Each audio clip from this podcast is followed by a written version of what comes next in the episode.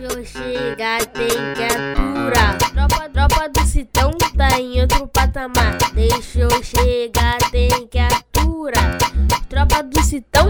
Fala aí, Citizen! Sejam bem-vindos a mais um episódio do podcast do Citão, o podcast mais completo sobre o Manchester City aqui no Brasil. Eu sou o Plínio Lopes e junto comigo dessa vez tenho ele, nosso designer, Thiago Henrique. Fala, Thiago! Fala, Plínio. Vamos falar de um, um jogo caótico, o caos, como diria um certo narrador aí. Bora lá. E também o nosso Pepe Guardiola brasileiro, Igor Júnior. Fala, Igor! Fala Plínio, fala Thiago. Um jogo que a galera pegou um pouco de ar aí, mas me deixou foi muito animado de ver quais serão os próximos passos aí. Vamos lá. É isso aí, vamos lá! Deixa eu chegar, tem que aturar. Tropa do Citão tá em outro patamar.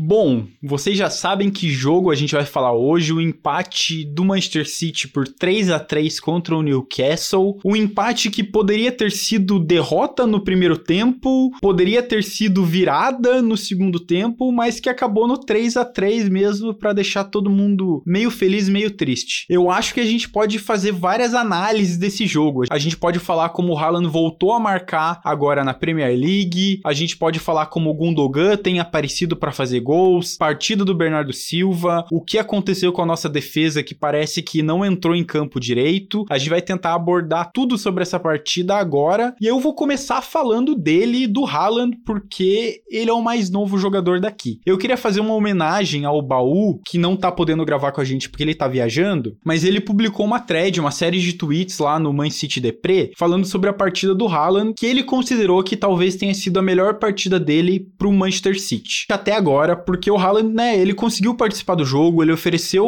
opções pro time e conseguiu se encaixar. É, apesar disso, ele também perde dois gols, né? Tem aquele primeiro chute ali que bate na trave e tem uma segunda batida ali que ele não consegue tirar do goleiro, ele ajeita pra perna direita e ele acaba perdendo o gol também. E no final tem aquela rebatida que ele joga por cima do travessão. Apesar disso, ele já participou muito, teve aí então pelo menos quatro ou cinco chances de marcar o gol e conseguiu se integrar um pouco mais ali no jogo do Manchester City. Acho que pensando em trio de ataque, dá pra gente começar por aí para falar um pouquinho, Igor Júnior. Você acertou no último podcast. Bernardo Silva começou na ponta direita e eu acho que ele joga muito bem quando tá jogando ali na frente, principalmente porque ele consegue fazer essa mudança e essa transição com o Haaland. Isso ficou evidente ali no terceiro gol do Manchester City, no gol que o Bernardo Silva fez, recebendo um passe belíssimo do Kevin De Bruyne e também no primeiro gol ali marcado pelo Gundogan, quando o Bernardo recebe a bola, ele vai rabiscando, vai rabiscando, eu penso, por que, que ele não toca do lado? Por que, que ele não passa pro De Bruyne? Não, ele segura, segura, espera o momento certo e consegue fazer o lançamento pro Gundogan, que já tava infiltrando ali. Então eu acho que esse, esse trio de ataque e esses seis jogadores ali que pelo menos jogaram juntos ali no meio de campo e ataque é uma coisa que funciona muito bem pro Manchester City e me deixou animado. Te deixou animado também, Igor? Funcionou? Então, acho que eu gostei. É, a gente teve ali 15 minutos, os primeiros bem promissores. Eu gosto do Bernardo nessa posição, porque ele é muito assertivo nas, nas decisões que ele toma. Então, se ele jogar mais perto do gol, ele vai ter essas tomadas de decisão importantes e mais impactantes no placar. Né? Geralmente, quando ele joga no meio, mais de trás, ele ajuda no nosso volume de jogo, mas jogando lá na linha de frente, ele é, é um jogador mais decisivo, que impacta mais no resultado do jogo. E a gente viu isso quando ele acha que ele passe pro, pro Gundogan. Né? É, o jeito que isso lembrou muito aquele Bernardo lá de 2018, quando 2018-19, quando ele foi um dos melhores jogadores do campeonato e ele foi a primeira temporada dele como titular né, absoluto aqui. Né? Então a gente teve esse início de jogo promissor com essa escalação mostrando que dá certo. É, eu falei muito no Twitter sobre isso. Quem quiser ler tudo que eu falei é só ir lá no CityStuffBR, que vai ter muita coisa desde ontem. Eu gostei muito porque eu acho que essa formação tira o melhor de cada um dos jogadores do nosso meio para frente. O Gundogan, ele tem essa liberdade tanto para sair jogando, para ir para ser o elemento surpresa e ele sabe muito bem chegar como esse segundo homem dentro da área. O De Bruyne continua solto, mas tendo um espaço legal para trabalhar na direita e para dar os passes dele. O Bernardo Silva continua jogando numa área de campo que ele gosta de jogar, não é como se ele preferisse ser meia, né? Eu acho que ele também gosta de jogar lá na frente, de fazer gol. Ele finaliza bem, ele toca bem. Então a gente começou bem no jogo, fez esse gol cedo, teve outros duas chances antes dos 15 minutos, com o Foden e com o De Bruyne, né? Jogadas boas do Haaland, inclusive, nesses dois lances. Acho que isso que se integra muito com o que você falou. É a, a jogada do De Bruyne é uma jogada toda do Haaland, que ele dá o passo para ele. E com o Foden também começa com o Haaland, é mais um pivô que ele vem fazendo muito bem. E o Foden acaba não tocando a bola de volta de novo, né? Então foi um começo, começo bom e que dá para ter essa ideia de que, que vai ser esse ataque se ele for repetido. É, a gente vai começar a falar agora um pouco mais da parte defensiva, que talvez também tenha um pouco a ver com o que essa formação não ofereceu, que foi controle de jogo, mesmo tendo quatro meias em campo, né? Isso é inadmissível, mas na minha visão foi mais por motivos de mérito do Newcastle e falta de saída de jogo lá atrás, que a gente vai falar já já. O próprio Bernardo Silva fala na entrevista dele, né? Fala sobre esses primeiros 15 minutos de jogo e depois o Manchester City parece que se perdeu. Eu não sei se foi um pouco de afobação ali no começo, Igor e Thiago, mas parece que todo mundo tava querendo atacar. Eu tenho a impressão de que jogando com o Bernardo Silva na ponta, o Bernardo Silva fica mais preocupado com o ataque, é óbvio, é onde ele tá jogando, e o Gundogan também aparece muito como segundo homem. O De Bruyne vai para frente porque tem espaço e ele tá conseguindo jogar, e no final das contas a gente fica com o Rodri ali no meio-campo para tentar dominar tudo, o que eu acho que pode não ter funcionado nesse jogo, pelo menos não funcionou nesse segundo tempo. Talvez seja mesmo por conta da qualidade do Newcastle, por conta dos pontas ali do Newcastle, é, mas é uma coisa para ficar de olho, mas eu acho que realmente dá para repetir, dá para tentar isso contra outros adversários. É nisso que você disse aí que devia aparecer o Cancelo ocupando esse faixa de campo do Gundogan, né? que a gente gosta do Cancelo jogando ali quase que como um meia e como o Foden vai ficar aberto na esquerda, vai dar para gerir muito bem esse posicionamento. Realmente é aí que a gente tem que ver como que o Bernardo Silva vai lidar. Se ele vai ser um cara de controle, se ele vai ser muito vertical ou não, porque o Gundogan realmente vai querer aproveitar esse espaço que vai aparecer para ele. E aí o Cancelo tem que se encaixar um pouco melhor, ainda não entrou muito bem na temporada o Cancelo, mas é verdade. Eu acho que tem tudo a ver com o nosso papo sobre a defesa, né? Eu acho que o Cancelo talvez tenha sido o melhor dos quatro, mas assim não fez uma partida digna de ser lembrada muito. Eu sei que Thiago olha um pouco mais pro balanço defensivo, pode falar um pouco, a gente teve, a gente perdeu o Ake, né, que se machucou na partida, teve que entrar o Rubem Dias que tava no banco. Não sei o que, que você observou desse balanço defensivo, que não ajudou nem na frente, nem no meio-campo e nem atrás, né, Thiago? É uma pena, né? O Natan se machucou, infelizmente. Nosso melhor zagueiro foi quem fez uma boa pré-temporada e garantiu um lugar no time. Né? Quem diria que quase saiu para o Chelsea e acabou se tornando né, o titular desse início de temporada. No caso, acabou entrando o Rubem Dias, que infelizmente é o nosso pior zagueiro em desempenho até o, até o momento. Né? Eu estou acompanhando bastante esse início de temporada dele e teve falhas bobas até para alguém que não esperava tanto nesse início. Enfim, quando a gente viu a escalação, né, a gente esperava ver o Rubem Dias e Stones, mas eu também tava com aquela sensação de que o Aquino ia sair do time de jeito nenhum. E a nossa formação titular, formação dos sonhos, que eu, Igor, Arce, a gente tanto comenta no, no, nos grupos, estava feita. Mas foi, de certa forma, um caos, né?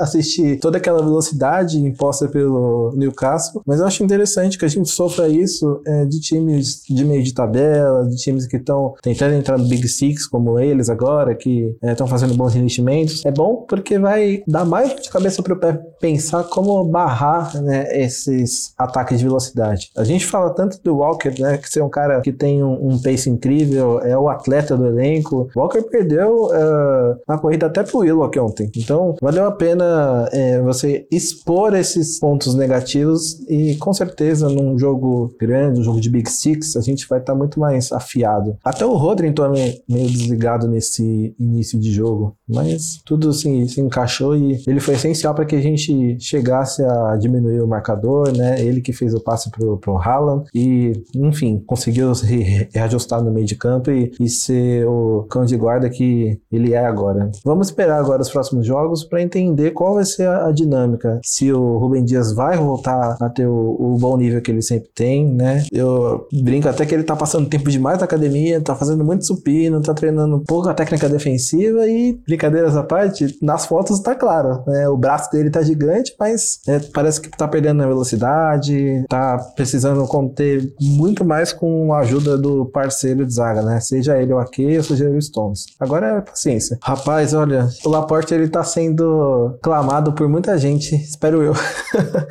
é, Laporte foi essencial, né, pro nosso fim de temporada. É um cara que jogou no sacrifício e, acima de tudo, é um cara que marca muitos gols de cabeça. É, a gente viu nesse jogo ali Stones e Ruben indo pra frente, mas é, ninguém tem um senso de ataque tão bom quanto o Laporte tem. Então, eu espero que assim que chegar setembro, né, outubro, todos os zagueiros estejam é, apostos para que a gente tenha aquela competição sadia e encontre a melhor solução para nossa zaga. Sabe o que, que eu sinto falta do Laporte? Um pouco dessa saída de jogo.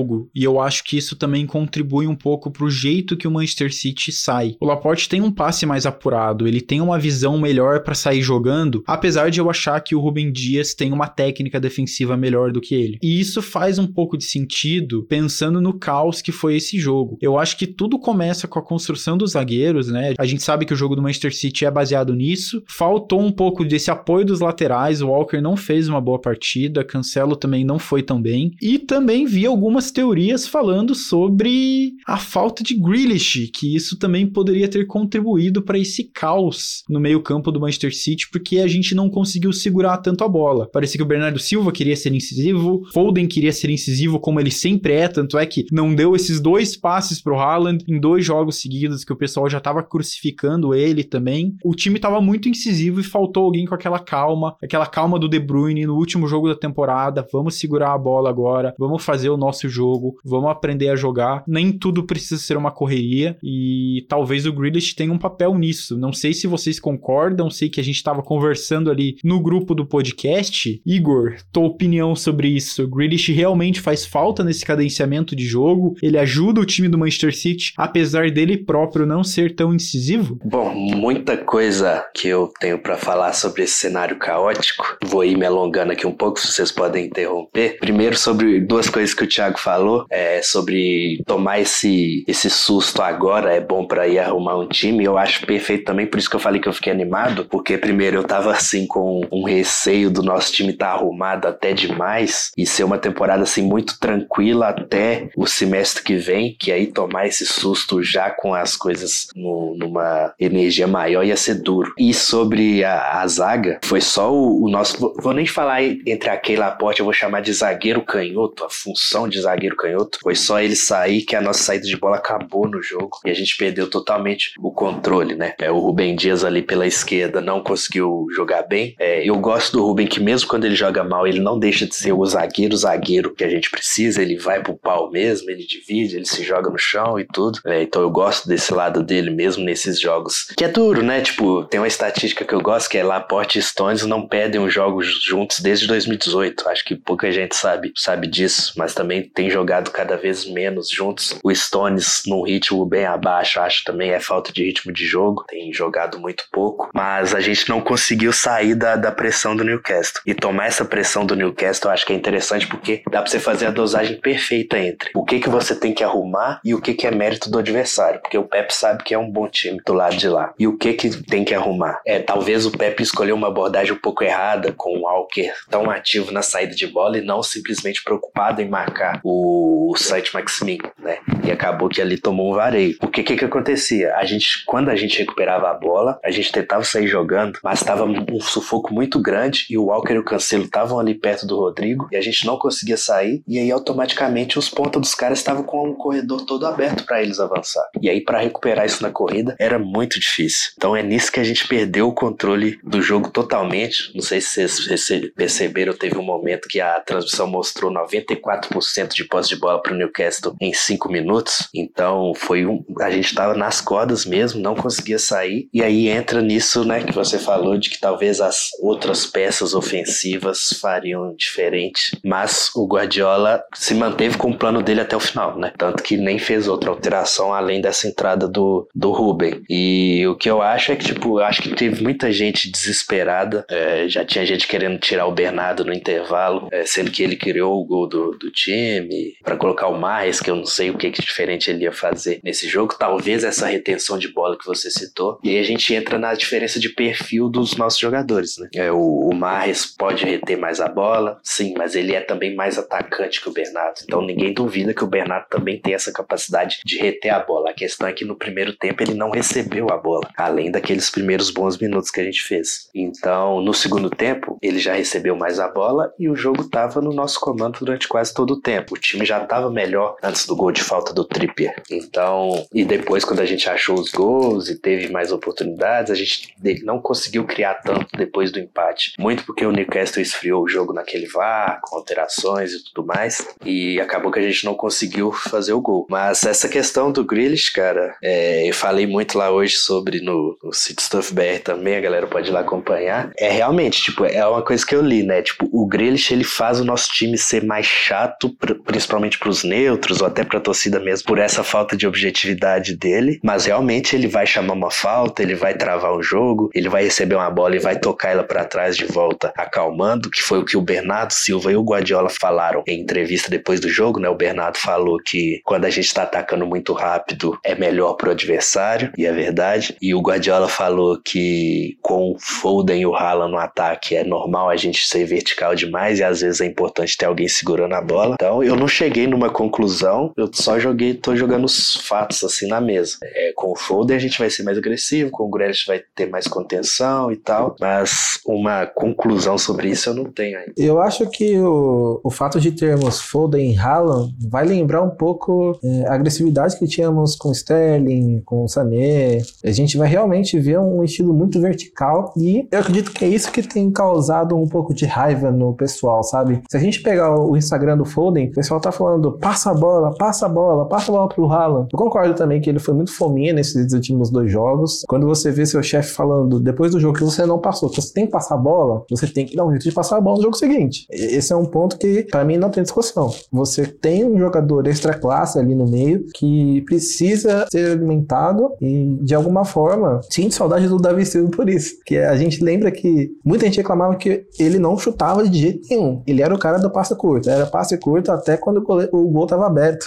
Agora a gente tem um, um jovem jogador que está sendo muito incisivo, que está sempre estando cruzado quando pode, mas é, acredito que Haaland vai se posicionar cada vez melhor e com certeza vai ter um puxãozinho de orelha ali no vestiário, ali nessa, nessa semana de, de amistoso que teremos. É, é exatamente nessas assim contradições que a gente não pode se pegar no calor do momento, né? Uma, duas semanas atrás a gente estava aqui falando que o Foden tem que jogar justamente para ser mais direto. Aí agora, porque num jogo já ficou num cenário mais caótico, que para mim, como eu disse, foi até mais culpa da defesa não conseguir sair jogando do que do ataque. Aí já tem esse pedido pelo Grealish, tem, e tem outras questões também que, que entram nisso, então tem que ter calma, é jogo a jogo, moldando o time, é a questão dos laterais por dentro. Acho que o Guardiola nos ouviu, né, de colocar, manter esse setup ali mais fechado, mas tem jogo que a gente precisa do Walker ainda mais atrás, como um zagueiro, principalmente para controlar esse ritmo caótico quando o ponto adversário é muito bom. Mas vamos ver. Isso do Foden é, é, é bizarro, porque tô muito curioso pro próximo jogo. Acho que nem vai dar tempo da gente falar, mas acho que vai ser um jogo bom para testar, porque eu acho que o Palace vem com uma proposta semelhante à do Newcastle. Não vai ser tão parecido, porque é, é no Etihad, né? Se eu não me engano. Então, eles não vão se jogar tanto, não vai ter a atmosfera do estádio a favor deles e tal. Mas a gente vai ter o Zaha fazendo o que. tentando fazer o que o Maximin fez. E Talvez a gente vai ter o Grealish. Não sei se o Guardiola vai de novo dar chance pro Foden depois de do que aconteceu nesse jogo, mas já tem gente pegando no pé pesado demais do Foden aí. É bom você ter falado sobre, sobre o Foden que eu acabei lembrando aqui do, do Together, né? A gente tá acompanhando junto aí episódio a episódio. A gente lembra que após aquela expulsão é, do Walker na Champions League, o que, que aconteceu com o Walker? Pois é, rapaz. Então eu, eu não sei se é, é tão exagerado assim o Foden ficar um, um pouquinho no banco. Mas é bom que a gente veja um outro jogador com outra característica que retém a bola, passando a mais a bola pro nosso grande finalizador, né? Eu sou totalmente a favor. Essa questão tem que ser discutida lá dentro, porque eu lembrei agora que a repórter da ESPN ela chegou a falar que não sei se o próprio Foden ou o Guardiola sinalizou pro Haaland que ele tem que gritar pedindo a bola nesses momentos. Mas, pô, depois do que aconteceu semana passada, isso já tinha que estar um pouco mais intuitivo depois de treino, né? É, eu, mas eu acho que é importante também, o Thiago, o próprio Thiago aí citou essa questão da geladeira, ver se o Foden vai ficar ou não vai ficar na equipe. Eu acho que o mais importante é ver como que o Foden vai reagir sobre isso, né? Eu quero ver como que o próprio Foden, não como que o clube vai reagir. Quero ver se o Foden nos próximos jogos vai passar mais a bola. A gente lembra de como que o Sané era no começo. O Thiago falou de Sané, Sterling naquele nosso ataque. O Sané era muito fominha, era muito fominha até conseguir dar assistência, até conseguir tocar a bola. E o Foden parece que ele quer resolver. Ele é o garoto de Manchester, né? Ele é o, o, cria da academia, nasceu ali em Stockport, pertinho de Manchester. Então ele quer esse protagonismo também. E o que não me assusta é que ele é amigo do Haaland. A gente sabe que ele é amigo do Haaland, então não é uma questão de não gostar ou de não querer fazer o passe. Eu acho que é uma questão de estar tá com uma cabeça muito fechada e querendo buscar o gol. É um pouco também de falta de maturidade, assim, também, coisa que ele vai pegando com o tempo. E que bom que a gente tem o Guardiola para poder ensinar ele nesse quesito. Não sei se é uma tempestade no copo d'água, muito essa discussão sobre o Foden. É claro que foram dois passes ali claros que ele poderia ter dado seguidos, né? Isso que deixa a coisa mais feia. Mas também são três jogos na temporada até agora, três jogos na Premier League. Eu acho que tem tempo pra gente ver e tem tempo para rodar também. O próprio Foden sabe que ele pode rodar de um jogo pro outro e que ele não é o titular absoluto, apesar de eu considerar que ele seja titular absoluto nesse time do Manchester City. É isso. E, ma e mais um ponto antes da gente avançar. E tem uma galera que reclamou do Pep não fazer a substituição. Eu acho que eu e o Hugo temos o mesmo pensamento de que não é porque você tem as cinco substituições que você precisa fazer as substituições. Eu vi um jogo extremamente é, calculado ali no segundo tempo, que não valeria a pena você fazer a troca é, entre, entre Foden, colocar o Álvares, colocar o Marres, sendo que o time tava criando chances para é, virar o jogo, né? A gente já viu o Pep fazer isso algumas outras vezes e eu sou partidário desse movimento assim. Não é porque você tem que você precisa. E a própria reação veio sem tantas mudanças assim, né, Thiago? Na real, sem nenhuma mudança, né? E eu acho que é um ponto relevante pra gente falar para poder encerrar esse podcast falando um pouquinho sobre isso, porque a gente não vai entrar, não vai falar desse amistoso completamente maluco contra o Barcelona no meio da semana. A gente vai deixar para trazer no próximo episódio, se tiver algo relevante, a gente fala do Barcelona e fala do Crystal Palace também do pós-jogo, mas eu acho que vale destacar como que o City conseguiu ter uma reação positiva na partida. O City tomou a virada para 2 a 1, voltou pro jogo depois do segundo tempo, foi para cima, toma um gol de falta do Tripper que era para quebrar com a moral do time, quebrar com o clima do time, mas consegue correr atrás e empatar o jogo ali rapidinho, lembrando um pouco a partida contra o Aston Villa que a gente teve aquela virada, mas consegue empatar e teve chances para virar e fez um segundo tempo muito melhor do que foi o primeiro tempo, né? Eu destaquei ali pra gente no grupo que já tem alguns jogos que o City vem fazendo isso. Eu lembro do jogo contra o West Ham também na temporada passada, que a gente conseguiu buscar um empate por 2 a 2 Teve uma virada contra o Arsenal também na temporada passada que a gente conseguiu. E não sei, sinto um pouco de mudança de mentalidade no City e mudança de mentalidade dos próprios jogadores que conseguem correr atrás desse resultado. Não sei se vocês concordam comigo, se vocês veem isso acontecendo mesmo, ou se foi tipo puro acaso. O City realmente se ajeitou e tava melhor e bastou isso. Acho legal que é meio que um resgate, né? Vocês dois também acompanham há muito tempo. Vão lembrar que ali na, na época do Roberto Mancini, a virada contra o Queen's Park Rangers não foi a única. A gente buscava muito jogo naquela época. Sempre tinha um golzinho importante do Dzeko, do Balotelli, do Tevez até. É, eu acho que o mais legal é isso, é um resgate daquela época. Com o Pepe a gente não teve tanto esse espírito até agora, mas eu acho que é a questão de ter muito jogador com personalidade que gosta de, de mostrar essa personalidade, né? O Rodrigo não deixa a Pepe cair dentro de campo, o De Bruyne tá sempre chamando os caras também, então acho bem, bem legal. Eu vejo como uma falta de costume, né? Como a gente brinca que tem muito torcedor jovem, muita gente não acompanhou é, o que aconteceu há 10 anos atrás, há 11 anos atrás, e, e por sermos um time é, desde o início da era Pepe que abre muito placar, que abre placares elásticos, quando você vê um time abrindo dois gols de vantagem, você fica meio desacostumado, né? Então, a retomada do espírito em equipe, da, de saber que você tem jogadores que desequilibram, como o De Bruyne, como o próprio Bernardo, que, gente, Bernardo não, cara, de uma finalização tão, tão precisa assim e tá fazendo seus gols, né? Tá sendo decisivo. É uma coisa muito importante pra gente colocar em xeque lá, lá na frente pra realmente ver se a temporada vai, vai valer a pena, se a temporada será diferente, né? Com todos esses reforços, com essas mudanças táticas. Então, é algo bacana de acompanharmos com o tempo. Tem uma virada, um golzinho no final, você falou lembrando da era Mantini, é, acho que é um jogo contra o Fulham, que é tá 3 a 1 pro Fulham e a gente busca o 3 a 3 Teve até uma briga entre o Balotelli e o Kolarov para ver quem ia bater a falta. Aí o Kolarov vai lá e bate a falta e faz o gol, né? E o Balotelli só tem que agradecer. Contra quem? Sunderland, talvez? Contra o Sunderland, exatamente isso. Foi contra o Sunderland, exatamente. E no final das contas a gente consegue esse empate que foi um empate muito importante mesmo para aquela corrida em busca do título. Bom, e só para concluir, né? Eu acho que nesse jogo a gente viu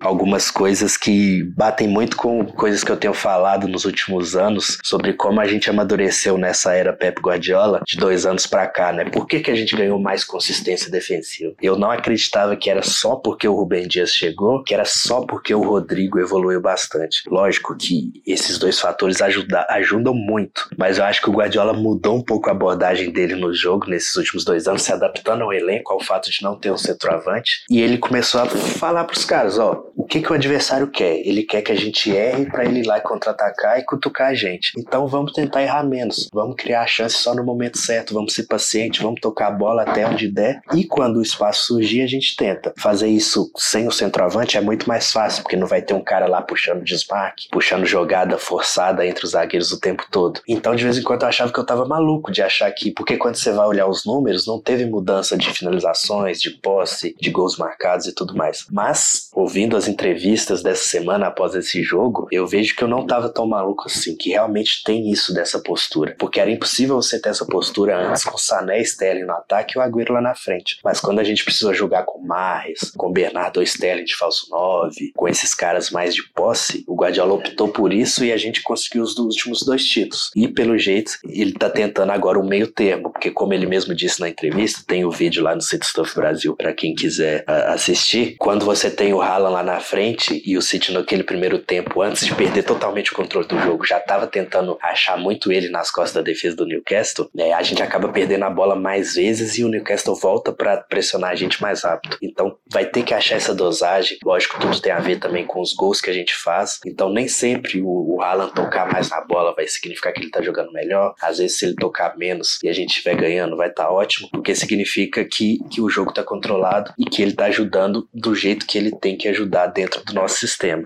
Mas também, não vou ser hipócrita de falar que a gente tem que dar as bolas nele sim. É, e aí o Guardiola tem que adaptar isso lá atrás pra gente também não voltar a ser inseguro defensivamente como era alguns anos atrás. Mas eu acho que tem esse meio termo aí, eu acho que essa teoria minha do pragmatismo se provou certa aí depois desse jogo e agora é ver como que vai arrumar, porque o Haaland jogando o que ele já tá jogando, nunca que ele vai ser prejudicial pro time. A gente tem só que adaptar ali por trás e ver como vai ser. Eu acredito que com o Bernardo jogando ali junto dos outros meias, com treino e tempo já vai dar certo. A brilliant ball! Bernardo Silva! The Blues have come from two behind and it's 3-3. His first start of the season and the typical response. What a match. What a game.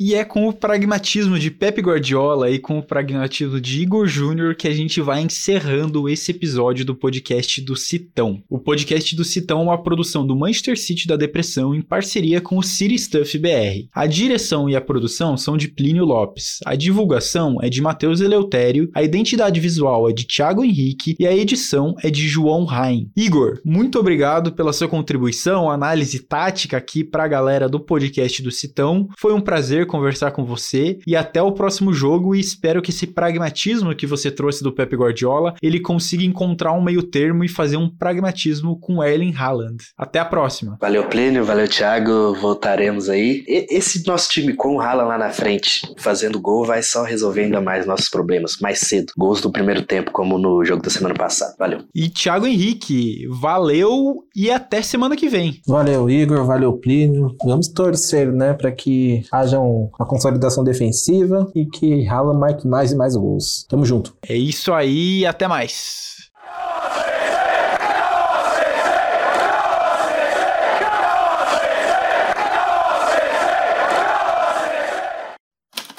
Este podcast foi editado por Icarus Produtora, soluções em audiovisual.